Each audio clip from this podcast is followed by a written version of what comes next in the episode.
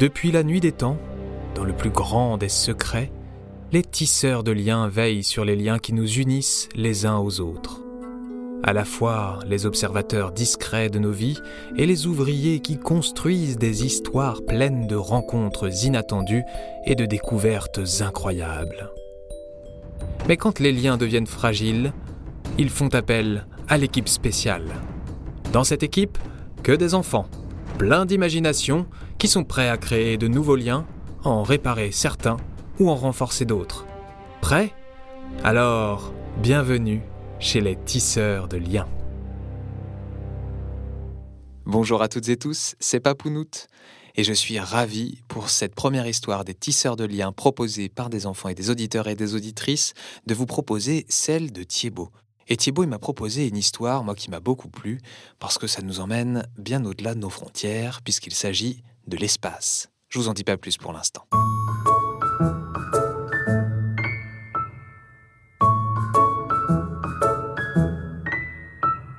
Notre histoire commence avec un petit garçon qui s'appelle Altus. Altus, eh bien, il a une maman qui est une scientifique et son travail, c'est d'aller observer s'il y a d'autres planètes vivables dans le reste de l'univers à partir des stations scientifiques qui sont basées dans notre système solaire. Et là, vous êtes en train de vous dire que ça n'existe pas. Ben non, pas encore mais nous sommes en 2222, dans 100 ans. Et donc, la maman d'Altus va être envoyée sur une station scientifique directement sur la planète Mars. Mars, c'est déjà très loin. Par chance, son papa est un immense cuistot de l'espace, puisque avec n'importe quoi, il arrive à faire des bons petits plats. Alors, Altus va suivre son papa et sa maman en direction de Mars. Après un décollage réussi et quelques jours dans l'immensité vide et noire, enfin pas si noire puisqu'on voit les étoiles, les voilà qui approchent de la belle planète rouge. Seulement, au moment où la fusée doit atterrir, enfin en tout cas euh, amarcianir, eh bien... Plus de carburant. Et en bas, c'est la tempête. Et les tempêtes sur Mars, ça rigole pas du tout. Et pas de bol ce jour-là, la fusée n'arrive pas à bonne destination. Assez loin de la base martienne, patatras, c'est le crash. Une fusée à terre, plus de carburant, mais heureusement, Altus, sa maman et son papa sont en bon état. Ils sortent de la fusée et se dirigent directement vers la station scientifique qui est à seulement quelques kilomètres de là où ils ont atterri. La tempête fait encore rage et le sable martien fouette complètement le casque et la visière d'Altus. Au bout de quelques dizaines de minutes, la tempête se calme. Le sable rouge, ocre, gris, jaune se repose sur la surface de Mars. Il distingue enfin, de l'autre côté d'un grand canyon, la station scientifique dans laquelle va travailler la maman d'Altus. Les voilà soulagés et à seulement quelques heures de marche de la sécurité. Altus est tout joyeux, et ça, il le dit directement à son petit robot de compagnie. Ah mais oui, je l'avais oublié, Tirefond 3000.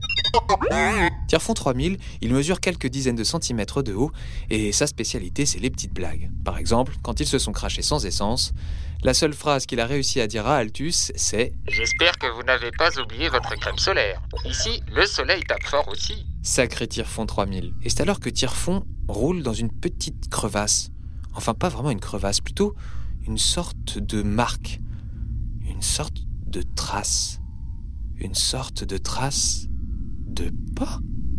Un pas géant pour un pied géant. Papa, maman Altus crie dans son casque. Il les appelle à travers la radio. Vite, venez voir Une trace de pas géante Ses parents lui répondent qu'ici, il n'y a ni géant ni trace de pas. Nous sommes à la surface de Mars et de la vie, il n'y en a pas. Mais au bout de quelques mètres, ils en découvrent une autre, dans la poussière toute fraîchement déposée par la tempête. Tirefond 3000 analyse.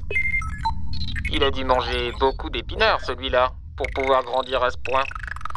Il faut dire que, effectivement, la trace de pas fait au moins 50 cm de plus que celle d'Altus. Autant dire que c'est vraiment très grand. Les parents d'Altus ne sont pas très rassurés et il lui demande d'avancer un peu plus vite, et il demande aussi à Tirefond 3000 d'accélérer le rythme. Les traces de pas se multiplièrent, et surtout avec elles un gros trait.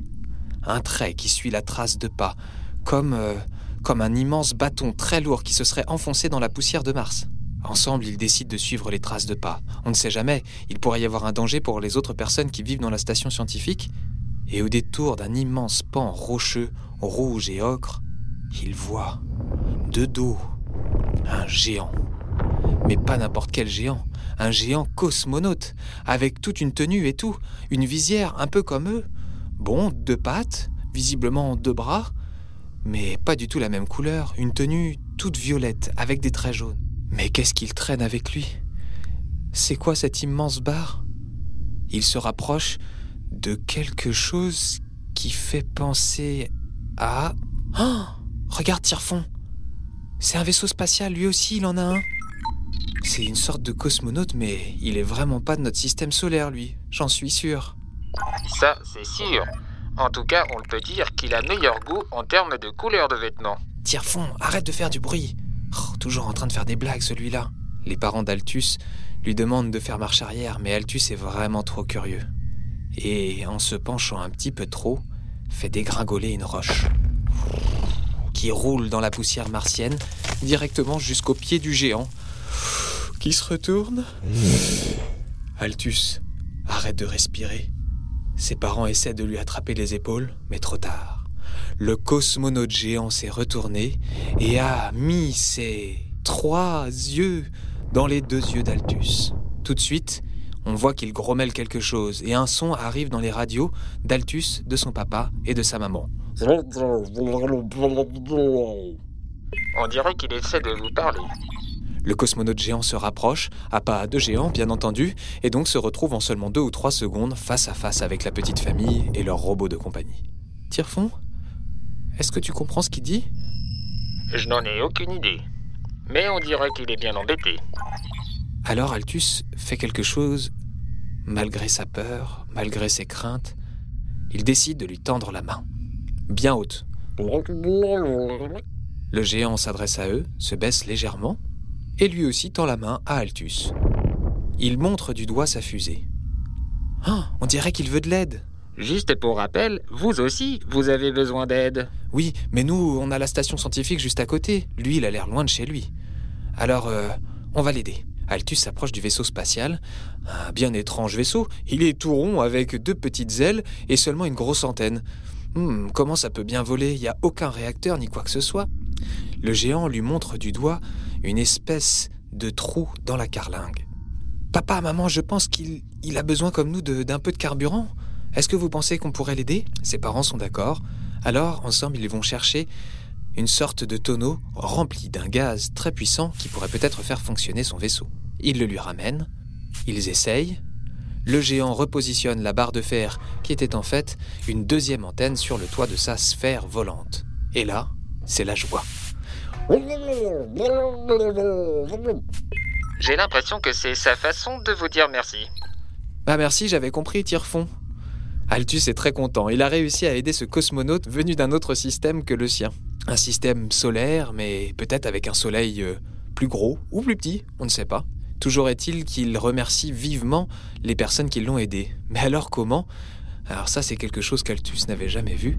Il danse en rond tout autour de la petite famille en tapant dans ses mains, un peu comme un crabe, un crabe géant de plus de 5 mètres de haut, déguisé en cosmonaute. Avant de partir et de monter dans sa sphère volante, le géant tend quelque chose à Altus. Il s'agit d'une sorte d'écran avec deux gros boutons, un rouge et un vert. Le géant lui montre le bouton vert et lui fait signe avec un de ses immenses doigts qu'il peut le contacter. Et il lui montre le bouton rouge et il montre le vaisseau. Ça, ça doit vouloir dire que je peux l'appeler si j'ai un problème moi aussi. J'espère que tu n'auras à utiliser que le bouton vert. Oh, tire-fond.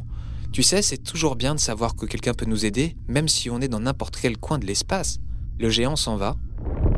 Altus et sa famille rejoignent la station scientifique. Et depuis ce jour-là, Altus a le souvenir d'une chose, un lien fort qu'il a créé à travers l'univers avec ce géant avec qui il pourrait maintenant devenir ami. Merci encore Thibaut pour ton histoire et j'ai été ravi de tisser tout ce qu'il y avait à dire en plus dedans. Si vous aussi un jour vous vous retrouvez sur Mars sans carburant après une tempête de poussière, n'hésitez pas à regarder autour de vous, il y a peut-être un cosmonaute géant qui pourrait vous apporter son aide. À bientôt